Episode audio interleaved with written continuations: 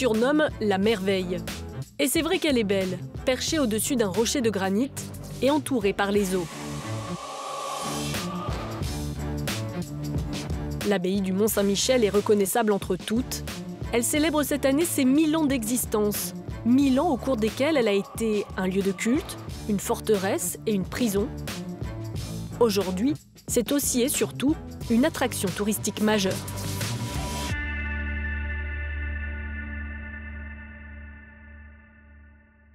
À tous, dans ce numéro nous partons à la rencontre de ceux qui œuvrent pour la conservation du Mont Saint-Michel et de son abbaye. Ils sont ingénieurs, fonctionnaires, moines ou encore maires et chacun tente à sa façon de préserver ce précieux site visité chaque année par près de 3 millions de personnes.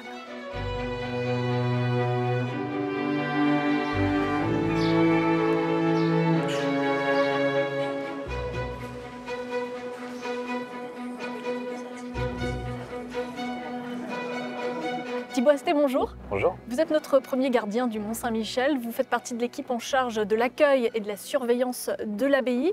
Cette abbaye, c'est un objet de curiosité, mais euh, finalement, c'était sa vocation initiale, celle d'attirer justement les pèlerins Oui, à travers euh, le culte rendu à, à l'Archange hein, depuis le 8e siècle, un sanctuaire construit par un, un évêque de la région, l'évêque d'Avranches, euh, sur commande de Saint-Michel, qui va attirer des pèlerins, euh, hommes, femmes, pendant des centaines d'années et donc qui va alimenter hein, ce pèlerinage le développement de la construction euh, jusqu'à la Révolution française, où on va détourner un peu, même beaucoup, hein, les bâtiments de leur fonction en installant un pénitencier du gouvernement à la place de la communauté bénédictine et puis du sanctuaire.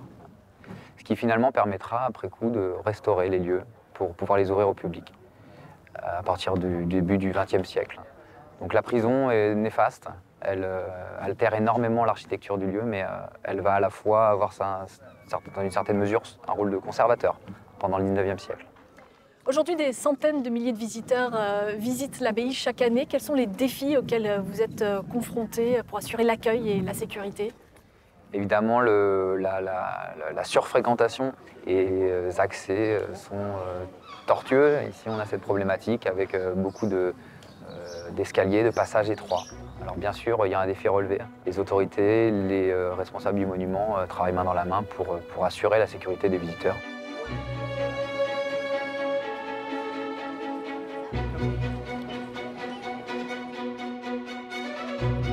Depuis 1966, l'abbaye a retrouvé sa vocation monastique. D'abord avec le retour des bénédictins, puis des moines des fraternités de Jérusalem au début des années 2000. Ils sont, aujourd'hui encore, une dizaine à occuper les lieux, quatre frères et sept sœurs.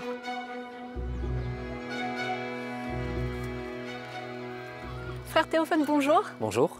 On est ici dans euh, les jardins de la communauté euh, des frères. À quoi ressemble votre euh, quotidien? Qu'est-ce que vous faites de vos journées? Le quotidien de notre journée en fait, est d'abord rythmé par, par la vie de prière. Le but en fait c'est de, de sanctifier notre quotidien, sanctifier le temps, vivre chaque instant de notre vie euh, avec cette orientation d'être tourné vers Dieu. Et puis ensuite, il y a l'activité euh, de travail, de méditation de la parole de Dieu. Alors le travail, ça va être aussi ici au Mont-Saint-Michel euh, l'accueil des hôtes. On a des retraitants, on a deux petites maisons dans le village qui nous permettent d'accueillir des hôtes, mais il y a aussi plein d'a- d'activités diverses et variées. En fait, par-delà ce que nous faisons, l'important c'est comment nous le faisons, comment notre travail est habité par notre relation à Dieu. Est-ce que vous envisagez qu'un jour cet endroit ne soit plus habité par des moines et des moniales, euh, qu'il perde sa dimension spirituelle? Euh, en fait, je ne me pose pas la question. Non pas parce que je me dis que bah, euh, peut-être que d'autres viendraient. Non, c'est pas ça la question. C'est moi je l'ai plutôt pour aujourd'hui. Comment aujourd'hui je réponds au mieux à ma vocation, à mon appel, pour pleinement habiter ce lieu et pour peut-être donner euh, le désir à d'autres euh, de venir habiter ce lieu. Ici, vous êtes euh, à la fois coupé du monde et entouré par un flux de touristes. Qu'est-ce que ça change exactement de vivre dans un lieu aussi hors du commun? Euh, c'est vrai que c'est un lieu hors du commun. En même temps, vous savez, euh, c'est un lieu qui a ses particularités. D'une certaine manière, c'est plus facile, je pense, de s'émerveiller ici, parce que la nature est belle, parce que l'écrin est, est beau, parce que l'architecture les bâtiments euh, enfin, élèvent euh, le regard. Et puis en même temps, bah, il y a des contraintes. hein. Euh, c'est un lieu qui a ses exigences, qui est physique, et il y a des marches partout. Le ravitaillement, bah, en fait, il faut, faut tout porter. quoi. Donc ce n'est pas donné à tout le monde de pouvoir habiter là? C'est un lieu de grand contraste. Il peut y avoir du monde en journée, et en même temps, les débuts de journée et les fins de journée, il y a un grand silence. Alors ici, vous voyez des fois le, le bruit qui nous, qui nous irrite le plus. C'est pas d'abord les visiteurs, c'est les goélands. Quand ils se mettent à crier, quand on les entend.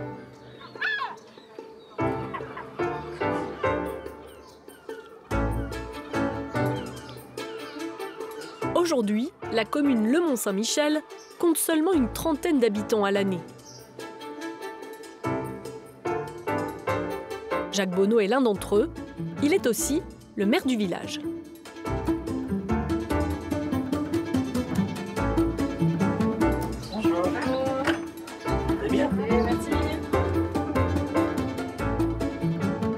Qui sont les habitants du Mont Saint-Michel Qu'est-ce qu'ils font ici? Ah ben, ici, nous avons euh, 30 habitants. 30 habitants avec euh, une représentation globale d'une commune, à savoir que sur les 30, il y en a à peu près une quinzaine sur le rocher et une quinzaine qui se situent sur les polders en face. Et sur les polders, ce sont des agriculteurs, donc euh, plutôt culture maraîchère. Et ici, nous avons 15 habitants avec une communauté de religieux, nous avons des commerçants et des résidents. Des commerçants, il y en a plein à la journée, mais ils ont déserté le rocher. Pour quelle raison? C'est pas si facile euh, de vivre sur le Mont Saint-Michel? C'est pas Alors- si idyllique? Et effectivement, dans les années euh, 80, il y avait beaucoup de, commerçants qui habitaient ici, au-dessus de, de leur boutique ou au-dessus de leur restaurant. Et euh, avec l'arrivée du tourisme de, de masse, on a transformé les appartements dessus soit en réserve, soit en chambre d'hôtel. Et pour le commerçant, parce qu'ici, ça reste quand même très, je dirais, très minéral, c'est du granit, on, man- on manque un peu d'espace vert. Et quand vous avez travaillé 12 heures, 15 heures dans la foule, vous n'aspirez qu'à une seule chose, bah, c'est de prendre un petit peu d'espace et d'avoir un petit bout de jardin à, faire, de, une piscine ou quelque chose d'autre. Donc les commerçants ont déserté, ont déserté le, lieu. On imagine que le flot de touristes aussi, c'est pas forcément facile à, supporter. Euh, comment vous faites pour euh, préserver les lieux et euh, ne pas le- les transformer en parc d'attractions géants?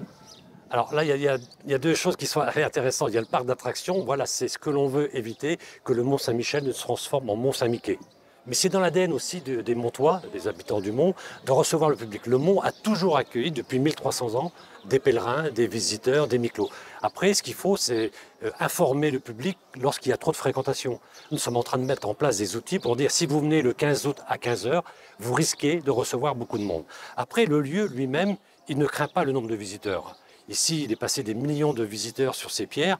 Le rocher, il résiste. Mais ce qu'il faut, c'est voilà, trouver le bon équilibre pour que le visiteur fasse une découverte du monde dans de bonnes conditions.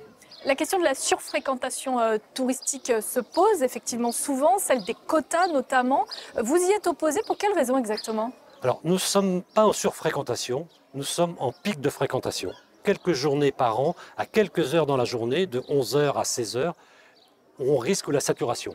Donc là, on a un protocole en place pour euh, éviter que les gens ne se trouvent bloqués dans la grande rue, mais ce sont vraiment uniquement des pics.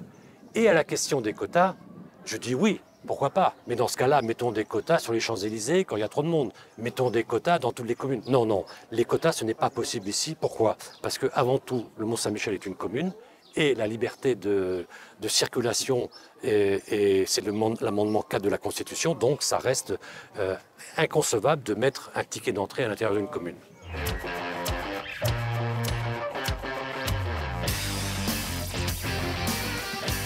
Menacé par le tourisme de masse, le Mont Saint-Michel doit aussi faire face au passage du temps et aux changements géologiques.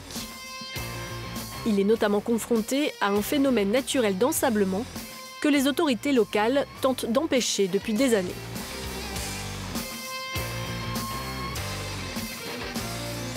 Romain Deguet, bonjour.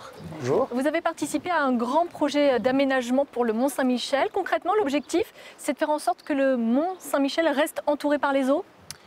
Oui, effectivement. L'objectif, c'est vraiment euh, de redonner au Mont Saint-Michel son caractère maritime et d'entretenir son caractère maritime. Et pour ce faire, on a construit donc ce nouveau barrage. Alors comment vous vous y prenez justement pour euh, réguler les marées, par exemple? Alors, en fait, le barrage, il est construit sur le fleuve Quénon, euh, qui est un fleuve estuarien, hein, dans lequel normalement la mer s'engouffre et se retire à marée descendante. Euh, et pour redonner au mont son caractère maritime, à chaque marée montante, on va ouvrir légèrement le barrage et laisser rentrer une partie de la marée dans le fleuve. Ensuite, on va fermer le barrage, on va attendre que la mer descende. Et aux alentours de la basse mer, on va ouvrir les vannes légèrement pour générer des lâchers d'eau. Et c'est ce courant qu'on va créer dans le fleuve qui va permettre d'arracher le sable qui s'accumule au pied du monument.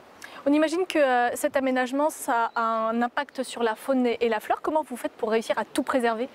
Alors, euh, effectivement, ça a un impact, mais c'est un impact qui est vraiment positif. Avant la construction de ce barrage, il y avait un ancien barrage qui avait été construit euh, à la fin des années 60, quasiment au niveau de ce barrage-là, qui empêchait la marée de rentrer dans le fleuve. Ça veut dire qu'entre 1969 et 2009, date de construction de ce barrage, on a vraiment empêcher tous les poissons migrateurs et toutes les, migrations naturelles des poissons de rentrer dans l'estuaire. Donc ce nouveau barrage, il doit redonner la possibilité à ces poissons-là de refranchir euh, l'estuaire et d'aller se reproduire notamment ou grandir dans l'estuaire. Aujourd'hui, on peut dire que le Mont Saint-Michel est bel et bien une île? Oui, euh, le Mont Saint-Michel aujourd'hui, euh, il est redevenu une île, notamment avec ce barrage, mais également tous les autres aménagements qu'on a réalisés. Et au moment des très grandes marées, vous ne pouvez pas accéder au mont à moins d'y aller euh, pieds nus en relevant un peu votre pantalon. Merci beaucoup. De rien. C'est la fin de cette émission. Merci à vous de l'avoir suivi. Vous pouvez la retrouver sur notre site internet france24.com.